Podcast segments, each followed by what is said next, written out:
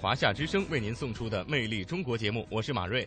各位好，我是宋雪。那在节目的一开始，还是来为您介绍一下今天节目当中各位将会听到的主要内容。甲午年皇帝故里拜祖大典即将举行，江苏常州孟河古镇手绘地图出炉。魅力新闻点点听为您介绍发生在华夏大地的魅力新闻。山东菏泽被评为中国牡丹城，魅力小城，我们继续来感受菏泽的魅力。二零一四年西湖龙井春茶正式开采，魅力中国。今天我们品品茶香，聊聊茶文化。桂剧是广西的地方特色戏曲剧种之一，中国传奇一起聆听桂韵流芳唱古今。老北京习俗春分吃驴打滚儿，以求辟邪祈福。节目的最后为您介绍北京的特色小吃。魅力中国首先进入到今天的魅力新闻点点听。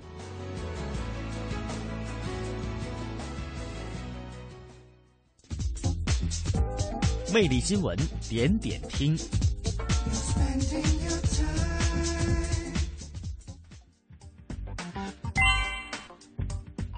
魅力新闻点点听的第一站呢，来到河南。那么四月二号，也就是农历的三月初三，甲午年皇帝故里拜祖大典呢，将会在河南省郑州市新郑皇帝故里景区隆重举行。年年拜祖，岁岁祥和。那今年的拜祖大典的主题呢，仍然是同根同祖同源，和平和睦和谐。大典继续严承九项仪程的规制，具体实施上呢，今年将会契合新的变化，融入一些新的内涵。在设计理念当中呢，将会进一步的阐释皇帝文化在中华传统文化当中的地位，发掘皇帝文化中的独特创造价值理念、鲜明特色、传统美德，将皇帝文化融入社会。主义核心价值观教育中，同时大典的实况将通过由世界各地四十多家华语广播媒体组成的无线广播、全国八十多家知名网站进行全程直播，还将同时在美国、新西兰、新加坡、马来西亚、中国台湾、香港、澳门等地主流的华文华语媒体进行重点宣传，并组织五十家海内外的华语电台进行五小时的国际大联播，翻译成四十六种语言进行转播。魅力新闻点点听的第二站呢，我们一起来到江苏。近日啊，江苏省常州市的孟河镇推出了第一张孟河旅游手绘地图，既有孟河镇的全景地图，同时呢，也有一些重要景点的图片介绍。行走于孟河的市民和游客啊，带上这张地地图，就能够把有着两千多年历史的古镇玩个遍了。魅力新闻点点听第三站是辽宁，位于辽宁丹东的丹东港集团，最近呢在清淤作业时意外的打捞上来一片船体残片，那可能呢是属于曾经的北洋水师战舰。详细情况我们连线中央台辽宁站记者徐志强。志强你好，打捞上来的这个残片啊，如何初步认定为北洋水师船体所有呢？嗯，好的，主持人啊，那辽宁丹东港集团相关负责人呢，在十九号的时候呢，对媒体称。有可能属于呃甲午海战北洋水师战舰的上的船体残片是在前不久该公司在大陆岛海域航道清淤时意外打捞上来的。那根据肉眼判断呢，这片残片可能是船体上的一块铁板。发现这一情况后呢，丹东港迅速的将情况呢上报给有关部门。那本周呢，来自北京的考古专家已将呃已经将这块年代久远的船体残片呢取走，并进行技术鉴定。那该负责人表示呢，不久呢就会有结果。那据介绍呢，位于黄海北部的大陆岛海域呢是甲午海战呃交战地域。一八九四年呢，清朝北洋水呃北洋水师的致远、经远、超勇和扬威号战舰呢。均在此海域被日军击沉。那早在一九九七年呢，我国就在丹东海域呢启动了打捞战舰项目，但由于种种原因呢，并未取得实质性的进展。那此次打捞的残片呢，或将进一步推动该项目继续进行。主持人，嗯，好的，感谢志强的连线。好，那接下来魅力新闻点你听的第四站呢，我们一起来关注一下方雷之王。根据报道啊，此前备受关注的方雷之王闽天全方雷呢，即将会重归故里，与湖南省博物馆馆藏的这个全方雷啊是气概合璧，呃，身手合一。那对此呢，湖南省博物馆呢在二十号的时候也发出了一个公开的声明予以确认。那我们得给大家介绍一下这个雷到底是什么东西啊？嗯，雷在中国古代啊常被用作是。重要的礼器，在王室和贵族的盛大宴会上呢，雷是必备的酒器。呃，那么闽天全方雷呢，是中国商朝末期的文物，是迄今为止啊出土的方雷中最大、最精美的一件，堪称方雷之王。好的，那接下来呢，我们魅力新闻点点听要来关注一下演出了。其实现在有很多的家长都喜欢带着孩子们去看儿童剧，我觉得对于我们小时候来说，现在小朋友还是挺幸福的啊，对，非常的羡慕啊。那不过呢，虽然说演出的场次很多，但是剧目呢却比较的单一，特别是有咱们国家自己特色、民族特色，包括民俗特色的儿童剧呢。就是更少了。那为什么儿童剧原剧本的这个本土的原创的作品长期的缺席舞台呢？那辽宁台的记者日前就走进了剧场去寻找答案。记者在采访中发现，每到周末是儿童剧演出火爆的时候。目前上演的儿童剧绝大部分都是国外经典童话，贴近现实题材的原创儿童剧可以说是少之又少。就是如果说还有就是我们中国自己的这种儿童剧的话，是更好的了。出的戏没看过是不？但是我们很期待。相对于多年来一直冷清的儿童剧原创市场来说，近年来针对成年人消费群体的戏剧创作却比比皆是。比如我们所熟知的辽宁人艺、开心麻花等院团所创作的主旋律话剧、先锋话剧等。其实儿童剧的创作也有着丰富的素材来源，不应该局限在单一的题材中。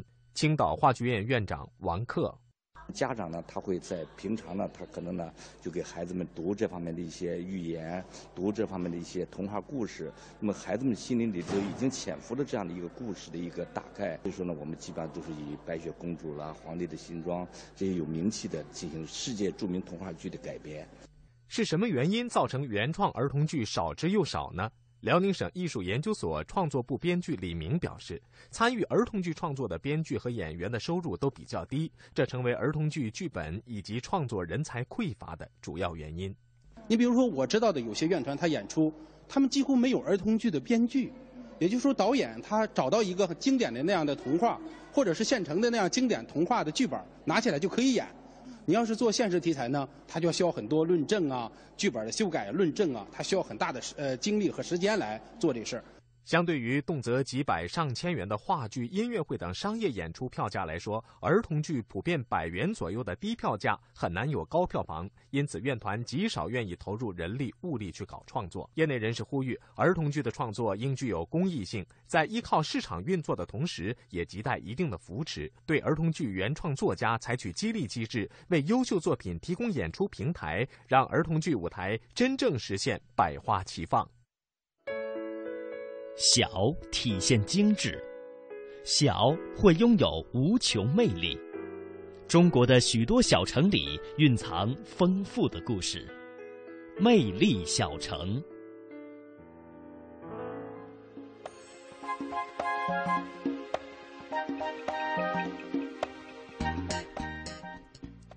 好的，欢迎来到魅力中国，进入到我们今天的魅力小城。那菏泽呢是著名的中国牡丹之都和书画之乡、戏曲之乡、武术之乡以及民间艺术之乡。那在昨天的节目当中呢，我们跟随记者俊南啊，也是到了菏泽，哎。呃，观赏了牡丹，还练了练中华武术。对，俊男还这个亲自操刀上阵啊，感受了一下武术的魅力。的这个重量。嗯，那菏泽除了我们说的这个能看的，还有能玩能练的，还有什么呢？那今天的魅力小城，我们就跟随俊男继续走进山东菏泽。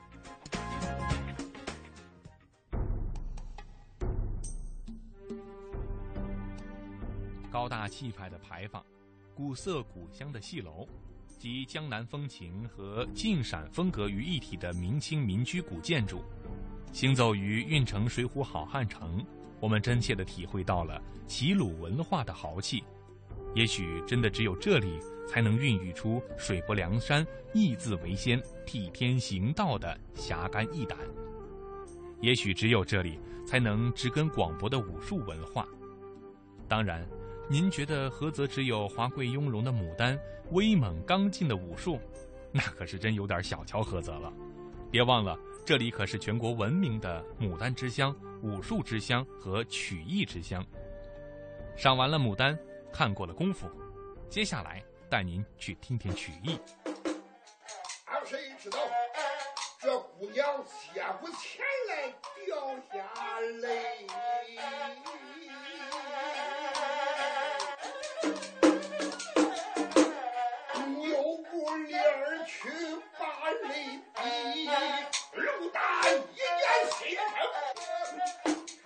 大家现在听到的是由菏泽坠子珠表演艺术家王和义、贾如生设在运城水浒好汉城的一处戏楼内现场演绎的坠子戏《拳打镇关西》。好汉城内唱好汉，倒也十分切题。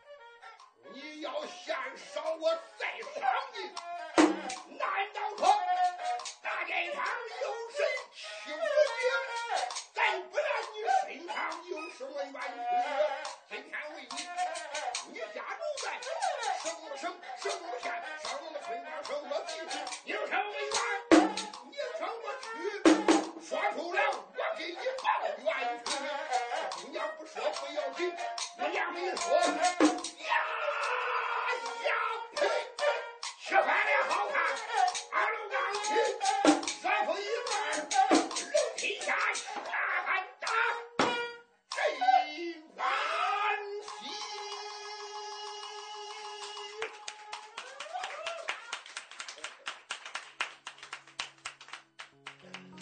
坠子源于河南，流行于河南、山东、安徽、天津、北京等地。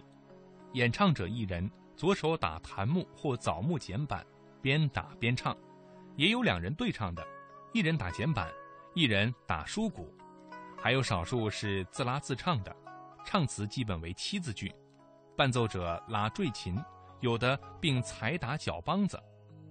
初期大多数演唱短篇。也有部分演唱者演唱的是长篇，现代题材曲目都是短篇。随着时代的发展，现如今懂坠子、唱坠子的年轻人已经不多了，像王和义、贾如生这样的老前辈则是少之又少。传统戏种的保护与传承成了老人现在最头疼的问题。如今各级政府已经意识到了传统文化保护的重要性，对于坠子戏的关注也在不断加强。采访中，王和义老先生告诉我们，前不久他还跟随艺术院团赴国外演出。谈到自己的接班人，老先生高兴地掰着手指说起他那几位徒弟。如今，王和义先生已经年逾古稀，什么时候告别唱了一辈子的戏台，老先生目前没有规划，只淡淡地说了句：“能多唱一天，就多唱一天吧。”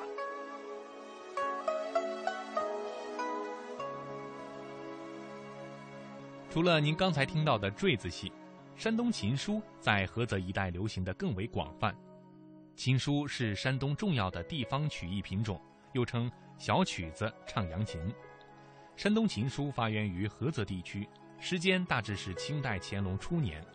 原来只是农民自娱自乐的一种曲艺形式，到了清末时期，逐渐的兴盛起来，名家辈出，流传地区也日益广泛了。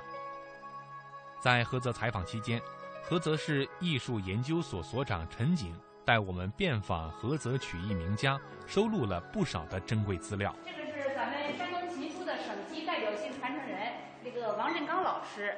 啊，哎，王老师好，你好，你好，你好，你好。那个是胡华山老师。哎，你好，你好。啊啊，你好啊。这个就是那个。这个是坠琴。坠琴。哎，山东琴书的坠琴。哦。哎。但是其中这是山东琴书的一一一一种乐器，啊，这是这是主要的伴奏的这个乐器，加上软弓胡，还有古筝、琵琶、扬琴。扬琴。琴书是咱们是山东琴琴书是菏泽市发源地源头。源头。哎。这是东路琴书、北路琴书都是从这儿来发源。我们来听听这个软弓胡的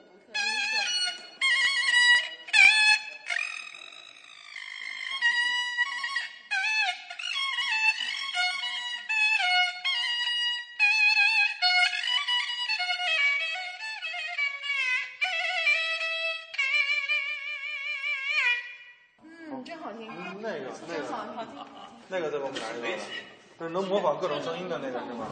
他主要是他是在这个小对琴的基础上，嗯，发展起来的。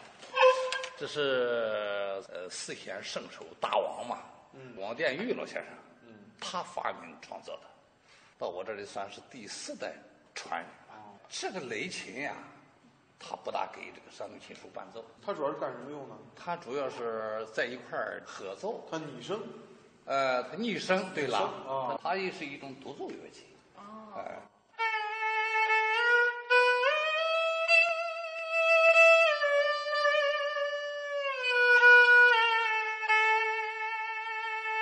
你比如说，大家好，祝大家身体健康，万事如意。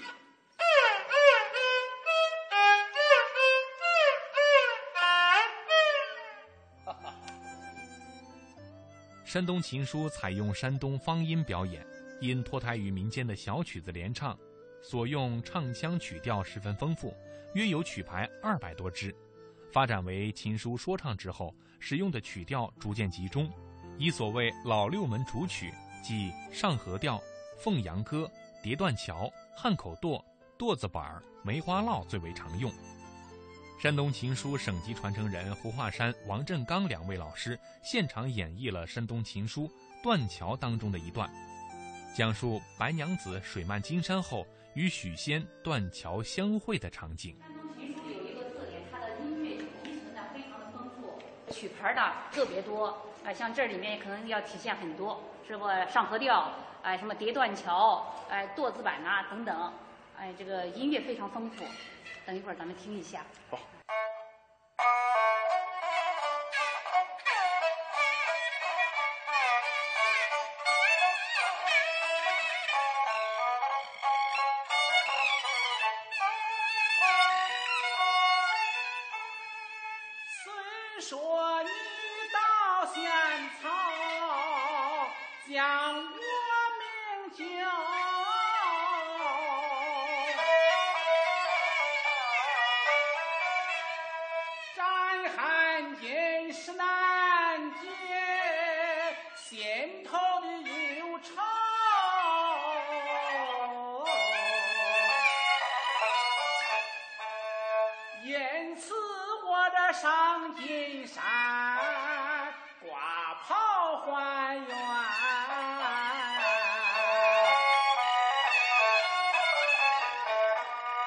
想不到这罗圈套，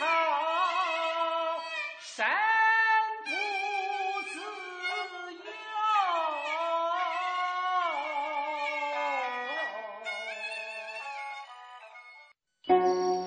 由留恋秦淮河边江南小调的优雅，欣赏塞外草原万马奔腾的热情，拥抱乡间古老民居的白墙灰瓦，抚摸古城王府宅院的古树幽兰，在行走间感受华夏大地的博大精深，在聆听时体会中华文明的深邃悠远。魅力中国，风景如画。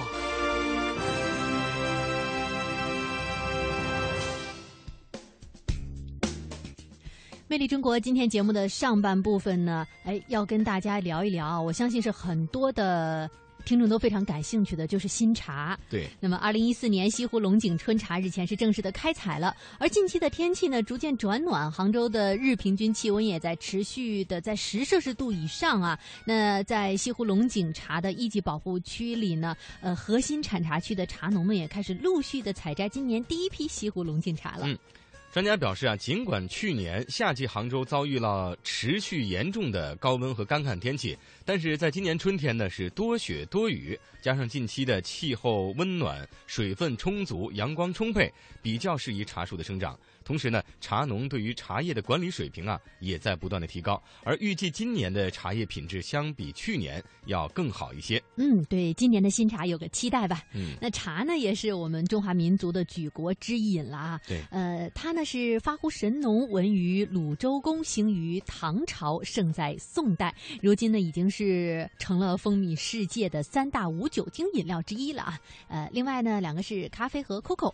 那么中国呢也是茶的发祥地。那接下来呢我们就一起来了解一下中国的茶文化。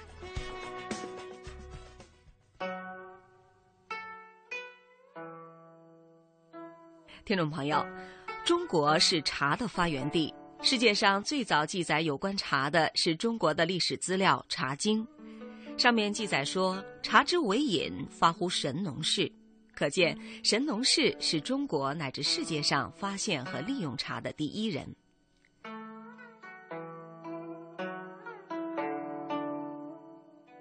说到饮茶习惯的传播，专家认为它最早起源于巴蜀，到西汉时期便已经被广泛接受了。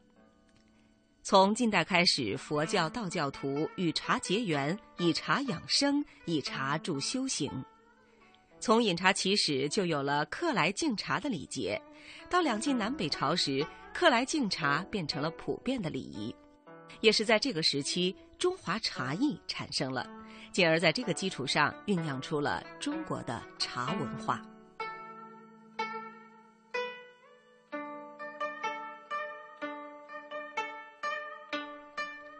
茶文化是饮茶活动过程当中形成的文化现象，是中国传统文化的重要组成部分。在茶文化当中，饮茶文化是主体，茶艺又是饮茶文化的主体。所以我们在谈到茶文化的时候，就不得不谈到茶艺。工艺不同，种类不同，香气不同，滋味不同，太奥妙了。谈到喝茶，北京东方国艺文化发展有限公司的总经理熊智慧小姐兴致勃勃地说：“工艺不同，种类不同，香气不同，滋味不同，太奥妙了。”觉得这里的乐趣太多了，从一开始的感觉就是这杯茶的色香味，喝到一杯好茶是一种物质的有形的享受，进而通过品茶又达到了一种精神上的享受。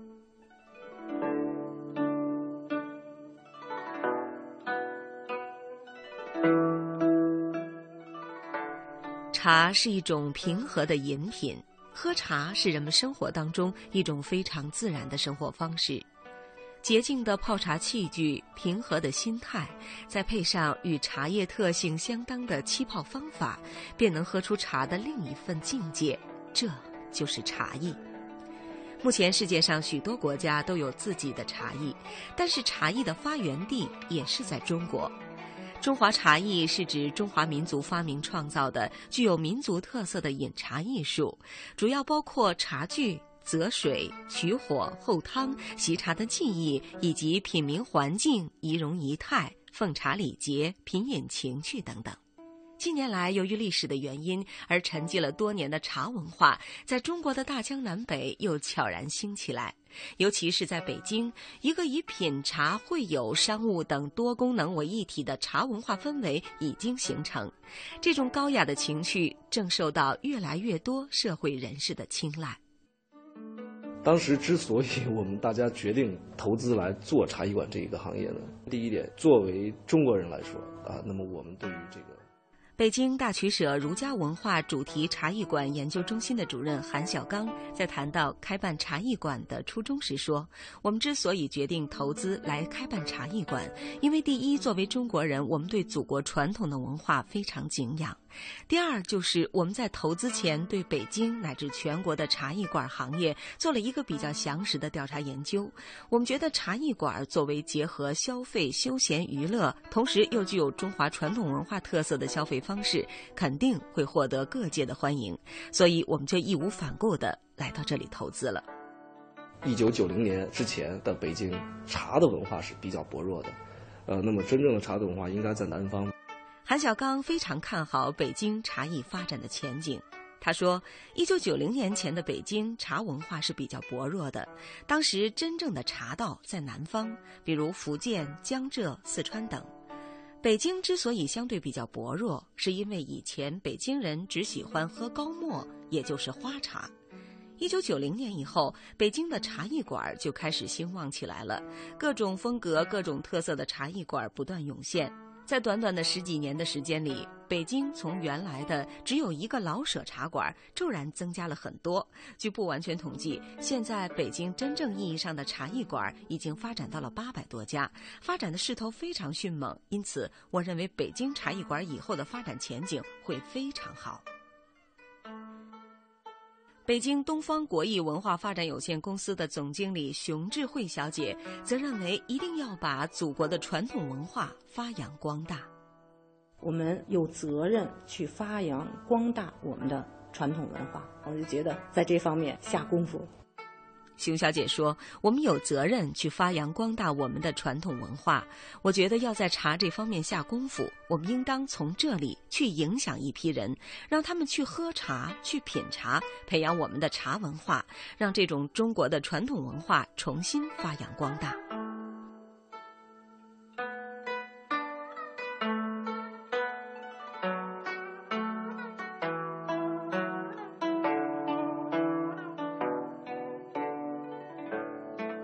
目前北京的茶文化，专业人士认为，现在仍然处于成长阶段。随着时间的推移，将会分成不同的层次、不同的档位，到时呢，会形成大众型、商务型和休闲型等形式各异的茶艺馆。所以，现在每个茶艺馆都在锁定自己的目标群体，以确定自己的最佳定位。那么，在发展茶文化方面，还需要做什么样的努力呢？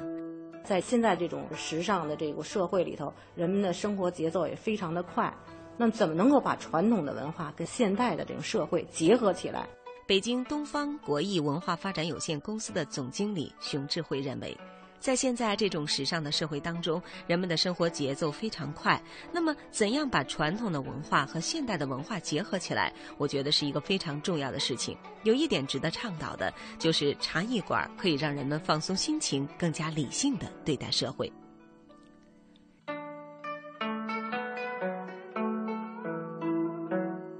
听众朋友。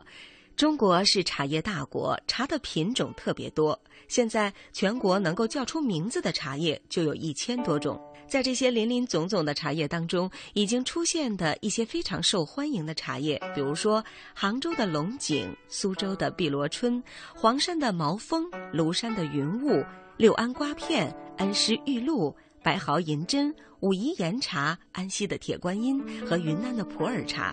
这些呢已经被列为中国的十大名茶了。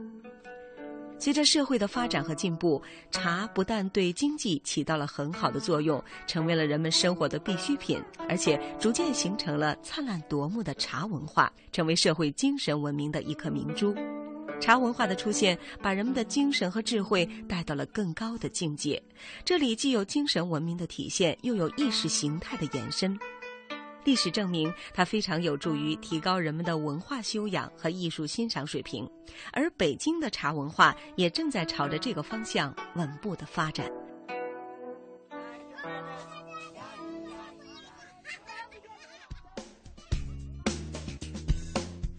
嗯，的确啊，茶文化博大精深，其实也不是我们这么。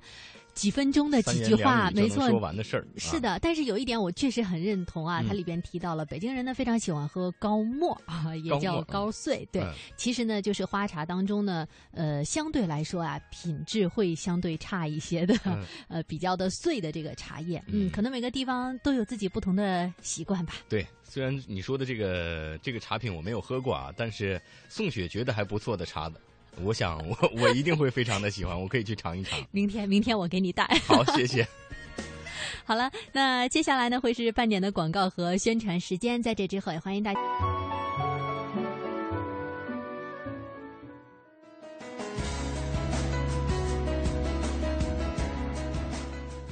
欢迎您继续收听中央人民广播电台华夏之声为您送出的《魅力中国》节目，我是马瑞。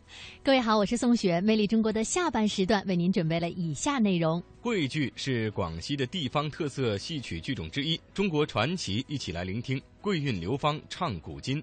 老北京习俗，春分的时候要吃驴打滚，以求辟邪祈福。那节目最后就为您介绍一下北京的特色小吃。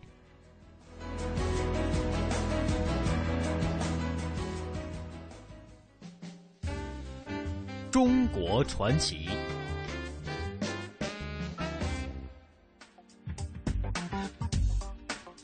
好，来到中国传奇，为大家介绍一下桂剧。桂剧呢是广西的地方特色戏曲剧种之一，已经被列入了首批国家级非物质文化遗产名录。桂剧扎根于民间，汇聚了广西特有的风土民情和人文特点。他用桂林方言来演唱，唱腔婉约，表演细腻。那接下来的中国传奇，我们伴随着一段段唱腔、优美的戏曲，一同去品味蕴含其中的历史文化。淮阳有个文殊镇，月岭是个的古名城。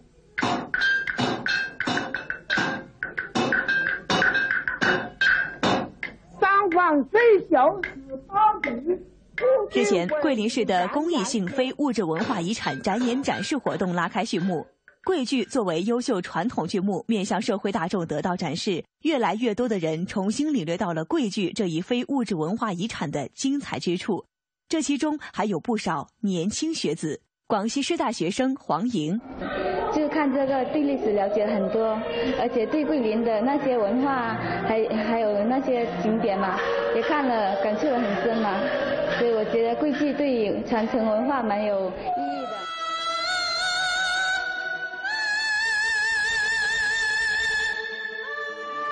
桂剧是广西的地方特色戏曲剧种之一，被列入首批国家级非物质文化遗产名录。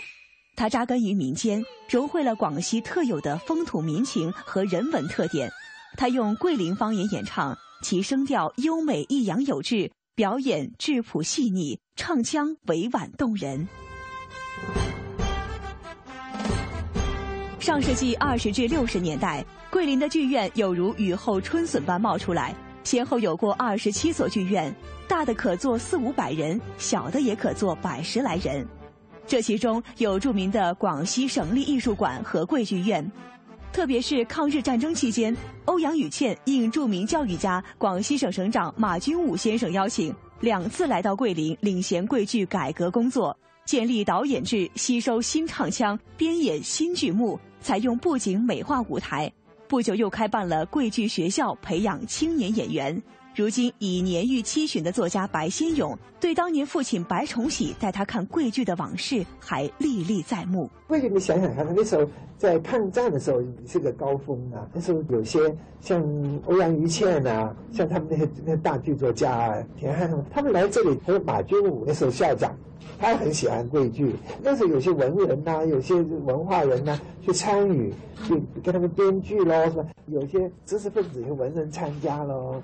我觉得这个蛮能提升桂剧的编剧编得好的，好像那是欧阳予庆编的一个蛮有名的《人面桃花》，我我记得桂剧的啊，《人面桃花》非常非常有轰动。后来，桂剧学校培养的青年演员都成了桂剧界的顶梁柱。五十年代初，桂剧传统剧目《石玉镯》赴京参加首届全国地方戏调研，技压群芳，引起较大轰动。演员还受到了毛泽东、朱德、周恩来、董必武等老一辈领导人的亲切接见。各兄弟姐妹剧种争相求教效仿，《石玉镯》被拍摄成戏曲电影，桂剧也因此从桂林走向全国，走向世界。国家非物质文化遗产传承人、桂剧表演艺术家罗桂霞作为当时的主角，回忆起当年演出的情景，仍然激动不已。王贵宾头屋头来告诉我听，他今天是周总你来看戏不？你要演好点不？莫紧张不？呜！当时我激动的整个打颤了。啊，但是自己记住看，要要要要镇定，要镇定，一定要把这场戏演好。是周总你来看戏，结果呢还算好，啊，还顺顺利利把这场戏演了下来了。和被列入非遗的其他地方剧种一样，桂剧的传承困难重重。随着现代娱乐方式越来越多样化，人们生活环境的变化，农村城市化进程的提速，桂剧面临传统流失、人才断档、民间演出举步维艰等困境。桂剧在此过程中出现了低潮。原桂林市桂剧团书记兼副团长苏桂倩谈到当时艰难的处境。感慨万千。我带队去阳朔演那个《玉娇龙》，我们排的吧也是连续剧，十六本《玉娇龙》。结果呢，我有好朋友啊，过以前去呢，他们都是主动来问我们要票，想办法给他票。这次呢，我亲自送上门，你说他怎么讲？送票给他，他说：“哦呦，今天晚上有《射雕英雄传》，我要看《射雕英雄传》。本来我们是准备演十六天，演了四天。”赶快回来了，因为这个冲击太大，没有人看了。面对观众兴趣的转移，桂剧原有的艺术特色日渐淡化衰落。桂剧界赶快寻找对策，以及时发掘、抢救、保护桂剧。桂林市桂剧团更是下决心要把演出推向市场。桂林是旅游文化名城，当时接待游客的艺术馆登台表演的是歌舞杂技等节目，没有桂剧的一席之地。于是桂剧团把一出传统戏《闹龙宫》改编为《龙宫寻宝》，从剧情结构到灯光、布景、服装全面重新进行了编排，融入了大量布景色彩等元素，把魔术等其他表演形式吸收进来，进行了市场化的包装。原桂林市桂剧团书记兼副团长苏桂倩，第一幕是海底奇观，很多双浮的应景，天幕上出现了活的鱼在海里面游荡，还有乌龟在爬，哎呀，非常生动。当时一打开幕，那个外宾都尖叫、鼓掌啊，欢迎啊！这个戏是掌声不断，在看里面，不但定点安排，每天要演两场。三十分钟一场嘛，啊，演两场，而且最后是一种什么情况呢？不看歌舞，不看杂技，点名要看我们桂剧《龙宫寻宝》。在《龙宫寻宝》取得社会经济双重效益之后，桂剧团的艺人们并没有停下脚步，他们居安思危，更多开始考虑桂剧的未来，给桂剧的复兴带来新的希望和更大的推动。上世纪九十年代，古老的桂剧迎来了新的繁荣，在沉寂许久的桂剧舞台上，陆续涌现了一大批精品剧目，从《姚飞传奇》《大如还乡》到《灵渠长歌》，步步令人惊艳，屡获国家最高级别奖项。原桂剧团团长刘夏生亲历了国家十大精品剧目《大如还乡》的前后二十四次剧本修改。几乎每天都在一百多平米的排练场和演员们对每一个动作和每一个细节反复推敲，使之成为桂剧的金字招牌。这个戏的音乐，我们是做了一个大胆的改动。为什么呢？桂剧很像京剧，给观众哎，好像怎么老像京剧？所以我们就在这个这一次方面呢，做一个大胆的改变，就在音乐上。来一个大胆的尝试，就大量的运了本地的民歌，就是山歌、秦腔，还有桂剧这几种声腔，把它组合起来。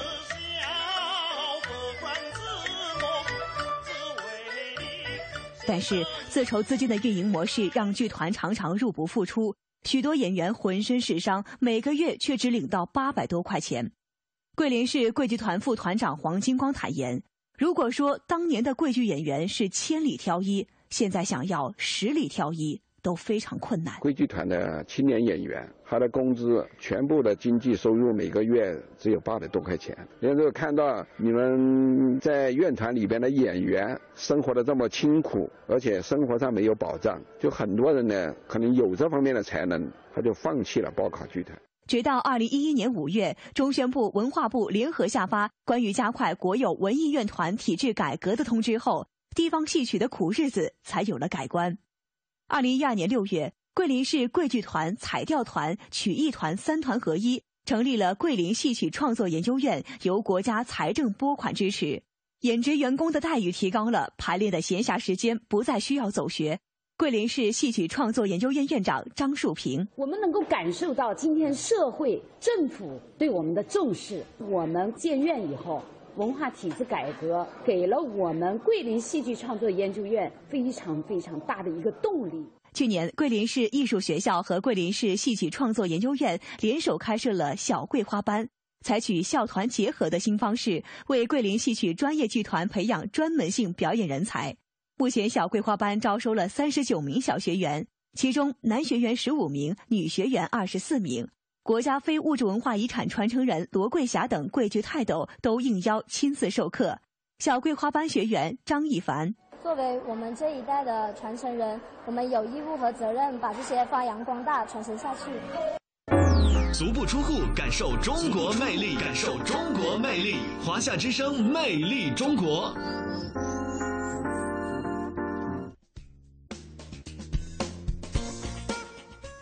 魅力中国在今天节目最后啊，哎，这个点儿说的这个话题，呃，有点其实挺好的，我觉得啊，因为大家一会儿就能够。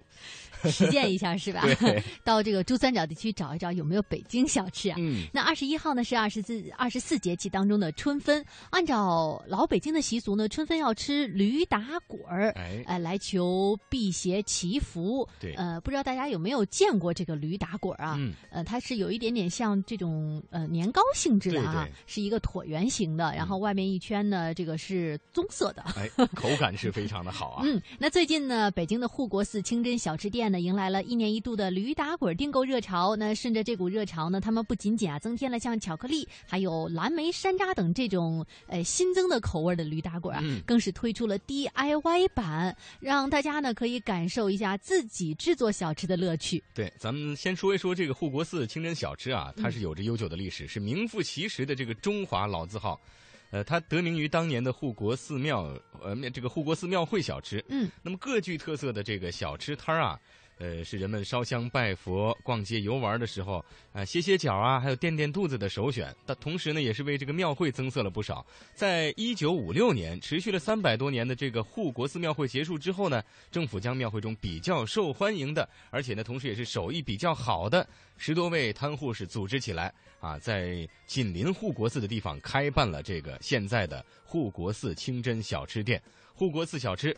就开始了真正意义上的成规模的发展。没错，现在如果大家到北京呢，可以看到很多的分店，而且它还走出了国门。嗯，那其实呢，北京还有很多的老字号餐馆呃，光是这些这个餐馆你去感受一下，就能够感受到老北京的味道。对，那接下来就要给大家介绍另外一个老字号，就是爆肚冯。爆一个牛肚儿，一个百叶。每天上午十一点，老北京小吃爆肚冯的店里，顾客慢慢多起来。爆肚冯的第四代传人冯秋生在厨房里忙碌着，在他的熟练加工下，一块肥厚的牛百叶，眨眼功夫就变成了又薄又细的长条。每天都得切、洗、爆、裁，都得干。啊。现在是爆。爆了，开始。对。这爆是做爆肚小吃的最后一道工序，也最见功力。虽然只是在热锅里轻轻一焯，却很难把握火候。冯秋生已经在店里做了三十年，但他仍不敢说自己的手艺有多好。这种谦逊源于冯家人对百年家传手艺的敬畏，也源于冯秋生的父亲冯广聚的教导。爆肚呢，它不过是个小吃而已，重点就是一个重视。认真，反正我是把爆肚的重点呢提出来什么呢？选料要精，刀口要对，这是部位不同，肉质不同，所以刀法也不同，火候也不同。你火候不准的，出来早出来是生的，晚出来嚼不动了。今年八十岁的冯广聚是爆肚冯的第三代传人。他从十岁就跟着家人学手艺，见证了北京小吃曾经的繁荣，也见证了北京小吃的断代与恢复。北京小吃历史悠久。作为代表之一的爆肚冯，其创立时间可以追溯到清朝光绪年间。那时候，冯广聚的祖父就在紫禁城外的后门桥摆摊卖爆肚。后来，冯广聚的父亲继续将这门手艺精益求精，发扬光大，还把这民间小吃卖进了紫禁城。他也是跟同行啊请教请教，交流交流，自己也认真的去学，认真的干。干的还不错。当时的吃爆肚的人，他说不客气话，穷人吃不起，肚子本身呢，它就助消化。穷人呐，吃窝头都难，买碗爆肚吃哪有钱？所以说卖这个呢，吃他的东西的都是拉药抽头的宫里头，什么太监呐、画匠啊、啊奇人呐，这一类人都吃皇粮。有钱儿，所以卖的是他们这波人。日久天长了呢，因为说话和气勤快，这太爷呢一看小伙子不错，就引荐他进了皇宫啊，给皇宫御膳房送肚子。虽然爆肚冯很早就名声在外，但在旧社会，小商小贩是没有社会地位的。而且在清朝被推翻后的三十多年里，北京城仍然苦难深重，鲍笃冯的命运也随之起起伏伏。旧社会有钱的、有势力的，在你这吃个饭，说个孙子话，给钱不给钱，少给钱，找你点麻烦，睡你俩碗，你不该惹他。日本人来了，K 你一通，给弄走了，也得认着。我五岁，日本就来了。三七年，他们来了以后啊，市面上恐慌、萧条，也没人吃这吃那个，这做小买卖没饭辙了。为了生存，鲍杜峰曾多次搬家。一九三七年，他迁到了门框胡同，这时候其他老字号小吃也陆陆续续地搬到了这里，门框胡同小吃也由此繁盛起来。这个门框的小吃啊，嗯。一条小胡同，一百米左右长短儿。它这条胡同形成了一个小吃胡同。多少家小吃在里头？我估计有二十一家吧。第一家呢，从南头数，富顺斋酱牛肉。他的酱牛肉啊，从康熙年间开始的。嗯。熟了以后味儿出来。大石烂门框狼三条二条头条都能闻见，闻着喷儿香，真的呀，真十里飘香。这咱们说实话。嗯。第二件呢是啊年糕王，第三件是豌豆黄碗。门框胡同汇集了京城最著名的小吃。那时候光顾这条小吃街的，除了普通百姓，还有各界名流。他买卖好的原因是什么呢？嗯。门框子等于是大栅栏的一条胳膊。大石栏有三间，三个戏戏园子，两家电影院，每天得多少人呢？大石栏本身就不许自行车推着进去，都不许。这人呢？步行街，步行街，哎，人太多了。所以我们接触的这京剧界的，像李万春呐、谭富英啊、荀慧生、尚小云啊。邱胜荣他们太多了，这次数都是您的老顾客，都是老顾客，什么巴金呐，这些文人墨客都去，丁玲什么的他也都去。从一九三七年到新中国成立初的几年，门框胡同因北京小吃而闻名世界。除此之外，在京城的牛街、天桥、后海、东安市场等多个地方也都有小吃街。北京小吃呢，各个街道、胡同旮旯。都有北京小吃，所以北京小吃呢多起来了，而且还好起来了。这小吃啊都是做的砖，也是一代一代的传。家家是什么样？嗯，你从选料开始认真，嗯，工艺特别的严。你差一味佐料，他们这一天他干不去不干。哦，就是差一辆佐料都看得不开业这一天，对吗？这会儿就对商品就那么认真。那时候也没有人监督啊，都是一种责任心，一种道德。那时候的北京小吃不是只为钱，不是，都很便宜，很便宜。我现在记得三分一个烧饼，二分一个胶圈三分钱也不一定有一分钱的赚儿，那就得积累。冯广聚这些北京小吃的传人们，原以为会这样规规矩矩的做买卖，一直到老。但一九五六年，新中国公私合营的大潮袭来，爆肚冯等大批老字号小吃被收归国有。一九五六年一月十五日，北京天安门公私合营后，老北京小吃的传人大都改了行，冯广聚也进工厂做了工人。此后的三十年里，北京街头再难找到正宗的老北京小吃。一九八五年，一位老华侨来到门框胡同寻找他记忆中的北京小吃，但却失望而归。后来几经周折，老华侨找到了冯广聚。他们找我呢，就是这华侨老先生。门框胡同一件都没有了，天桥也没有，东安市场也没了。这纳闷说：“这小吃都上哪儿去了呢？”这国外啊，想北京小吃想的就比吃大菜啊。高得多得多。那天，冯广聚给这位老人做了一碗爆肚。再次吃上家乡饭的老华侨热泪盈眶，当场表示要出钱帮爆肚冯重新开张。他要给我笔钱让我开，我说您得了吧您，为什么要这样呢？一个咱们不爱人钱，第二个绝对不再干了，不想干了。你这受多少罪啊？一天十五、十四五个钟头的做法，嗯，干嘛呀？那年已经五十多岁的冯广聚不想再操心做买卖了，可他的儿子冯秋生当时坐在旁边却动了心。一九八五年，冯秋生借钱在前门廊坊二条租了门脸，他背着父亲悄悄张罗起开店的事情来。我的儿子呢，听着挺有意思，偷偷的就买了冰柜，做了那个炉灶，就要开张。我一看好。灶也弄好了，冰柜、冰箱都买好了。我说不许开张，怎么还非得开张不可呀？那怎么办呢？这照都办下来了，营业执照都办下来了。那没办法了，我说你干吧，我都得知道是吧？我那会儿还在，我还上我的班儿，下了班我就得给他干去。您下了班还得过去帮忙啊？礼拜六、礼拜天我也饶进去了。我说这又回来有什么好处？就这样，冯广聚在孩子们的坚持下重新出山了。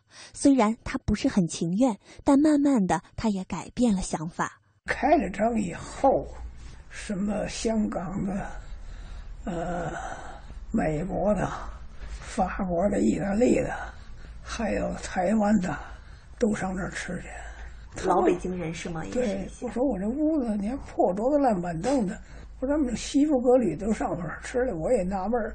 对我还都挺好，海一老先生那会儿八十一岁，后来在我们这吃到九十四岁，八十一吃到九十四岁没了。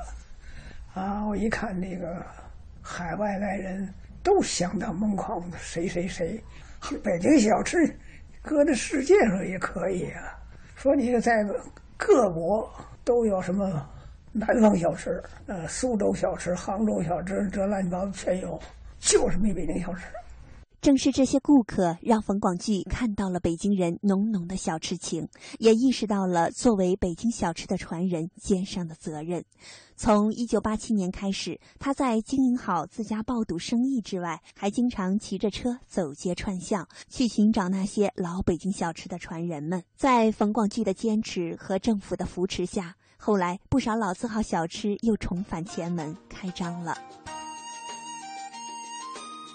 二零零六年，由于前门地区拆迁，十多家老字号小吃又搬到了后海九门小吃集体亮相，这也让人们依稀看到了当年门框胡同的繁华。老北京小吃又回来了，但这手艺未来能否传承下去还很难说。冯广聚对此深有体会，因为他自己的孙子就不喜欢学爆肚手艺，反而对音乐特别感兴趣。而为了能把这手艺传给孙子，冯广聚可没少做工作。现在稍微的老实点了，能够安心的去学切了。一个条状，一个片状，一个段状，这个片状还掌握不好了。我说你干什么？你别净想当掌柜的收钱，你必须掌握这一套技术上的全面。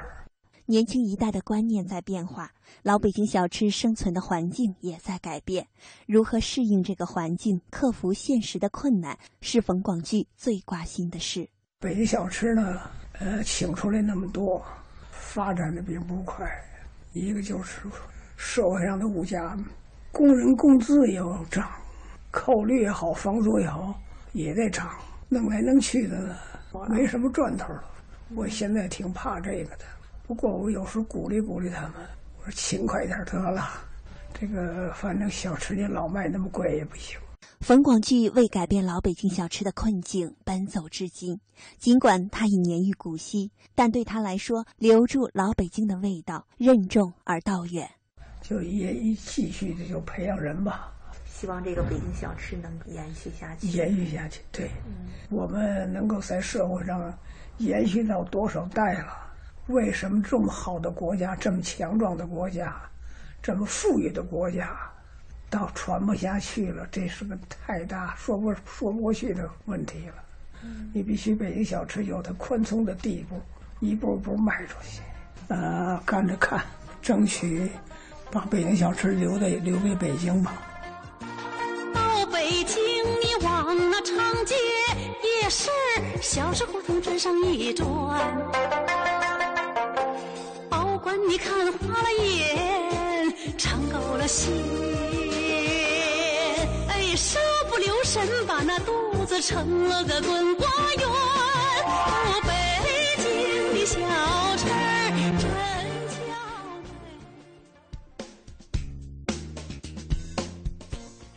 那刚才呢，我们是了解了北京著名的小吃爆肚冯的故事啊。嗯那其实呢，不仅仅是北京的小吃需要留给北京，需要传承和发展。呃，任何一个地方都是这样的，包括我们珠三角地区。对，每个地方都有每个地方独特的文化、独特的饮食风俗啊。嗯，呃，而这些饮食风俗呢，实际上我们今天来看它，就是一些历史的传承。通过这些饮食风俗，我们可以回顾我们的历史，回顾我们的过去，从而更加了解我们未来将要去向哪里。好了，以上就是今天《魅力中国》的全部内容，感谢您的收听，我们下期完了剪纸、中国结、太极拳和书法。嗯，个人觉得短期学会最好的老师是考试。嗯，我但是你们一学期学这么多内容，我我很担心他真正的精专的程度。像书法这些人学一辈子的呀，人家。这位朋友是外国人吗？外国哦，那这样的话，你中文已经很好了。因为他说，他说以后出去外边的孔子学院课堂展示时，一定要镇静。啊，反正很多同学都会比你更加糟糕。对对对对对对对。还有，那外国同学要展示自己厉害的技能，学会一项异域的技能，像包粽子啊、包饺子之类就很厉害了嘛。哦，哎中国结和剪纸我都不会。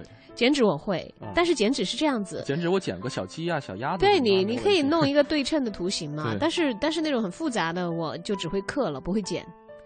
哦，你说到刻，我突然想起来有一个，呃，橡皮章其实也是一个比较不错的才艺，或者说送礼的一个，橡皮章对，就是，是呃，就是有点类似于浮雕的感觉，在上面画画，然啊，后用这在橡皮上这个画画，然后把它刻出线条来，对刻出线条来像像印章一样就可以印出来，这都好适合这个学生们 互赠礼物的时候采用哎。嗯哎，刚才那个外国朋友的这个这一点倒是让我得到了一个启示，就说你会一项很具备异域风情的技能，嗯，好像就容易受欢迎，对哦我突然？间想学这个墨西哥编草帽。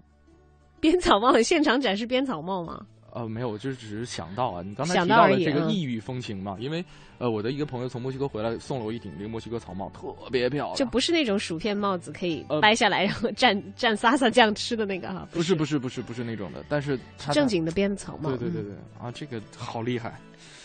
对，哦学习学习一下吧，因为 为什么有的时候抑郁的东西，嗯或者是其他的外国的或者比较生僻的，就像刚才节目刚开始的时候，轩轩讲到那个奇怪的乐器，嗯因为人们都是有非常旺盛的好奇心理的嘛。嗯哎，你知道，人家不知道，而且你会，人家不会，可能就会引起很多人的兴趣来向你学习。是那么这是在这个信息互通的过程当中，也真的是满足我们的小小虚荣心的，嗯好像我们也比别人略略的知道的多那么一点点。当然，如果你能够知道的很多，嗯像一个专家一样，人家来让你求教的话，那是不是更有成就感呢？是。王小阳说了，烘焙啊，有一个烤箱，备齐原料食材，参考网上或者是烘焙书上的用量和做法，你会发现原来做蛋挞、做饼干啊、做蛋糕啊、泡芙啊什么的都是同样的 so easy，对，不难，真不难。so easy，满满的嗯 傲娇，第一次做也能做的很好吃。但是有一点哈，就是我觉得烘焙是特别需要时间的。做一次呃蛋，嗯因为做一次蛋糕需要很多道工序，而且需要洗很多的容器。主要是洗碗这个，我觉得比较麻烦。你知道，其实像提拉米苏啊等等，你听起来好像就是你会想象，也许它做起来很复杂的，超嗯简单。我在家用手打奶油，我不用那个打奶油机的话，嗯我都两个小时就可以做满一大盒，这是大的提拉提拉米苏蛋糕，我可以做。对，然后它进冰箱放一段时间嘛。其实很多东西操作起来很简单你。手打奶油两个小时不会手疼吗？不会啊，不会。你有打蛋器的话，有打它就会对会打发大大大概打到六分发七分发、就 OK 了。对，我就真的觉得就是烘焙这个东西最痛苦的是洗碗，有什么对，又有奶、啊又有油，那个形状又不规则，你打知道吗？蛋盆啊、分蛋器啊、蛋糕模具啊、刮刀啊、什么电子秤啊，所以你很愿意一次做的大一点、多一点，拿去给大家分。因为你做少少一点，你也要动那么多的工具，而且像这个才艺展示起来，你就必须提前打好预预先的提前量。对然后今天分给大家说，哦，这个是我自己烤的，然后收获一堆赞美。当然啦，一般来说，喜欢下厨的人是愿意跟大家一起分享自己的劳动成果的哈。嗯但是这个才艺就相对的来说，展示的需要更多的时间筹备了。嗯，Kevin 啊、k e v i n 这个说过了，对，刚才你嗯。念到过他的。这个我我真的是觉得他是一个外国朋友。呃，枕腰来看看这个，他说皮艺，什么叫皮艺？呃，他发了一张皮影。没有，他发了一张图，就是应该是一个、哦，前面这个图他对对对对，呃，是一个应该是一个皮夹子，啊，就相当于是自己手工缝制一些这个呃简单的皮质的小小手工包包啊，物品，对，嗯，对。心灵手巧的朋友们，随时都不忘 带着自己手工制的作品小小嘚瑟一下。哎，真的有的时候 DIY 你会觉得，呃，有，我有朋友在朋友圈就会发他们自己绣的东西啦，自己弄的，而且他居然还开淘宝店呢，就说需要他手制定做什么东西的，就会在那里下单。对我有个朋友原本手艺真挺不错。我有一个朋友做水晶瓶，就是在网上买一些这个夜光纱呀，然后哇，那个低技术含量的也是可以。对对，很可爱，而且很漂亮。你自己比方说开一个小店的话，在上面摆几件自己制作的什么皮衣呀。刚才还有朋友说这个中国结哎呀，我真的忽然发现，像我们主持人还蛮吃亏的。你不掌握一门就是手工艺，嗯不掌握一门这个制作工艺，而仅仅是这个 口头的语言艺术，好像真的好吃亏呀、对，就是有的时候啊，我们特别想学一件东西，但是就是有的时候嫌麻烦，有的时候怕吃苦。也不是因为这样啦，不能一竿子打死所有的主持人。呃，就是在我说我自己好不好？我说我自己好不好？对，有的时候想学这个什么葫芦丝，啊，我发现这个卖葫芦丝的小贩都会吹。但人家要靠这个赚钱的啦。对，所以呃，能当做才艺的，我估计都是经过一定时间的学习啊、积累啊，呃，才能够获得一定的成功。嗯，所以付出的越多，级别就会越高嘛。所以难怪我这么多年这个吃花生的技能也没有太大的长进，因为后来再也没有花时间去研习过这个技能。嗯。好，今天节目就到这里，请大家记住我们有价值的内容，忘记那些为无聊的运动所做出的无谓的努力吧。好了，如果大家想了解更多关于我们京城文艺范儿的内容的话，可以登录央广网三 w 点 cnr 点 cn 来了解更多的节目详详情。在整点过后，请继续收听由戴戴为您主持的《乐坛新生》，我是盛轩，我是小昭，祝大家春分的周末快乐，下午多好的阳光，我们节目结束了，赶紧去过周末吧。嗯拜拜。